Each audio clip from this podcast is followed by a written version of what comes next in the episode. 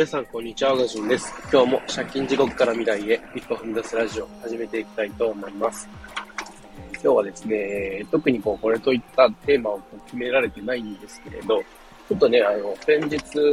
妻といろいろこう、今後の働き方についていろいろ話し合いを何回か重ねてきて、で、まだこう、結論みたいなものは出てないんですけど、その途中経過というか現状について、えー、少しお話しできればなと思います。で、今僕自身はですね、運送業、トラックの運転手をしていて、で、妻がですね、ネイルサロンでネイリストをやっています。で、えー、それぞれね、こう、拘束時間だったりだとか、始まる時間、終わる時間とかもありますし、で、それに加えて、えー、子供の、まあ、幼稚園、えー、お迎えの時間とかあったり、で、それこそね、4月からちょっと長女が小学生に上がるので、まあ、その兼ね合いで、えー、4月以降はね、えー、ちょっと働き方をちょっと変えていかないと対応できないねっていうことで、えー、いろいろこう話し合いを続けています。で、僕自身もね、あのー、まあ、そこそこのこう、えー、お給料の方はいただいてはいるんですけれど、ただどうしても拘束時間が長いと。で、それなりに、えー、お給料の方もらっていたとしても、やっぱり時給換算してしまうと、かなりこう安い部類になってくるんですね。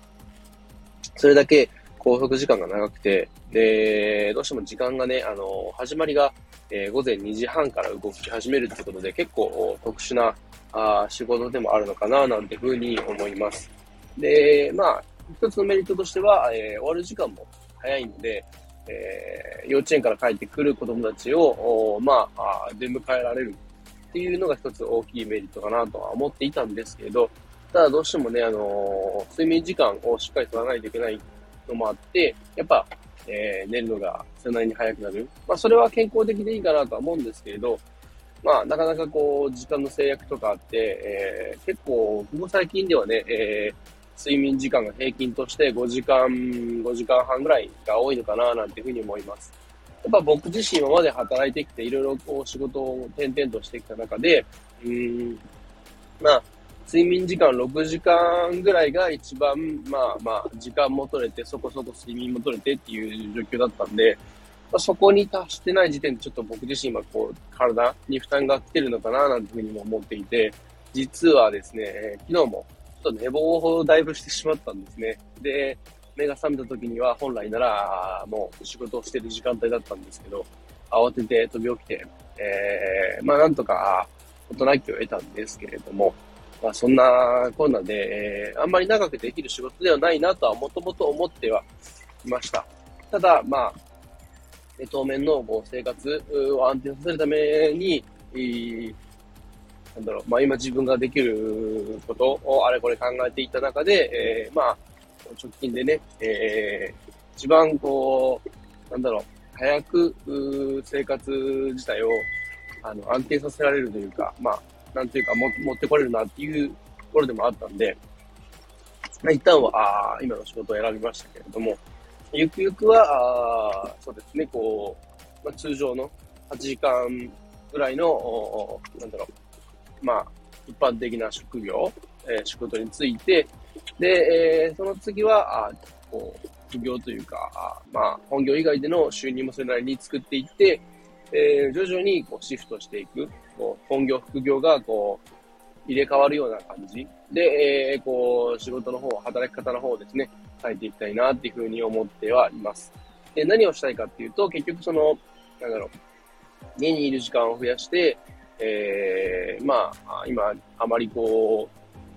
回せてない家事を回したりとか、えー、子供との時間をもっと大きく、取りたいとかっていうふうにも思っていて、結構ね、あの、長女が自転車の練習をしたいというか、したいっていうのも言ってましたし、まあ、まだ完全には一人で踊りなしは乗れてないんで、その練習も一緒にしてあげたいなっていう気持ちとかもろもろあるんですけれど、なかなかそれが取れてない状況。で、僕自身もね、こう今の状況はすごいもどかしいというか、なんとかしたいなっていう気持ちはすごいあって、やっぱそうなると、働き方を考えていく必要がやっぱあるし、で、それに加えて、うーん、そうですね、こう、なんだろう、まあ、妻とのこう、すり合わせというか、えー、ね、やっぱりこう、家のことに関係してくることでもあるし、で、お互いがこうね、えー、うまく連携というか、まあ、それぞれこう、自分の得意なことを活かしたりだとか、自分の働き方があった働き方をしつつ、まあ、子供との時間だったり、家族との時間を作っていきたいなっていうふうにも思っているので、その辺をね、えー、うまいことをやっていきたいなって思っています。で、そんなこんなで、えー、先日ですね、えー、三重の津市で行われた、えー、リエモンさんの講座ですね、えー、オンライン秘書講座っていうのを受けてきたんですけど、あすごいそこで可能性を感じて、えー、まあ僕でも、こう、比較的、えー、なんだろう、まあ、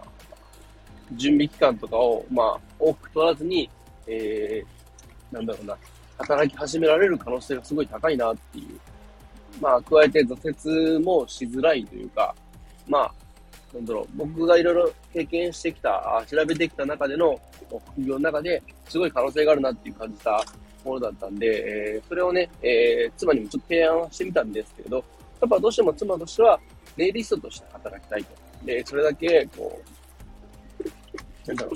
う、ネイリストっていう仕事が好きで、で、やっぱりそこに、なんだろうな、強いこうこだわりを持っていて、で、まあもちろんそれは否定するつもりもないし、で、ま、その気持ちを大事にしてもらいたいし、なんか僕自身も、じゃあ、そこで何かしら手伝えることないかなとかっていろいろ考えていきたいところなんですけど、まあ、その、それを考える前に、自分自身のね、えー、仕事をちゃんとどうにかするかを決めないとなっていうことで、まあ、順番に行きたいところなんですけど、まあ、なかなか、あね、えー、うまくはいかないし、すぐにこう、えー、できる問題であればあ、そもそも今こんなに悩んでないよなっていう状況なので、まあ、今後もこう、少しずつ模索しながらね、時間をやっぱりかけることになると思うんですけれど、でも少しでも早く、なんだろうな、まあ、理想の働き方というか、まあ、家族との時間もとって、えー、自分の時間もとって、何より、こう、睡眠時間ですね、をしっかり取りたいなと思ってるんですけれど、そんなこんなで、えー、ね、えー、働き方、あ今後も考えていきつつ、発信もしつつで、えー、やっていきたいと思います。またね、こういろいろ今やらせていただいていて、えー、今、えー、ツイッターとサンデー編とかの発信がメインで、えー、プラスとして今 AI アートの制作とかをしたり、まあ、それを NFT として売ったりとかしてますけれども、えー、一個ね、またちょっと応援したいというかやりたいなっていう、ちょっとしたこともできてきたので、それもね、えー、どうするか、今の状況だとなかなか全て回らなくなっちゃいそうなんで、ちょっとその辺バランス見ながら、えー、うまいことやっていきたいなっていうところですね。えー、何よりですね、えー、ツイッターの方で繋がらせていただいた方々がいまして、そこでね、まだ何も決まってないんですけど、まあ、バンドをやるっていうことで、えー、なんかこう話がすごい盛り上がってて、すごい僕も面白そうなんで、そこに乗っからせていただいてるんですけど、パンダバンドって言ってね、えー、まだ何も、えー、活動内容が決まってないし、えー、それこそね、曲も何もない。なんならこう、誰が何を担当するかすらも、あんまりしっかりと 決まってないというか、だいぶざっくりしてる状況ではあるんですけど、でも、すでにね、めちゃめちゃかっこいいロゴが出来上がって、もうグッズもできるんじゃないかくらいのとこまで来ていて、それこそね、あの、キングコング西野さんが今やってるバンドザウルスみたいな状況で、なんかこう、面白いことも進んでるんで、えー、ね、面白いことにはもう全力でこう乗っかりつつね、楽しみつつ、うまあ、ぼちぼち本業もやりつつでね、え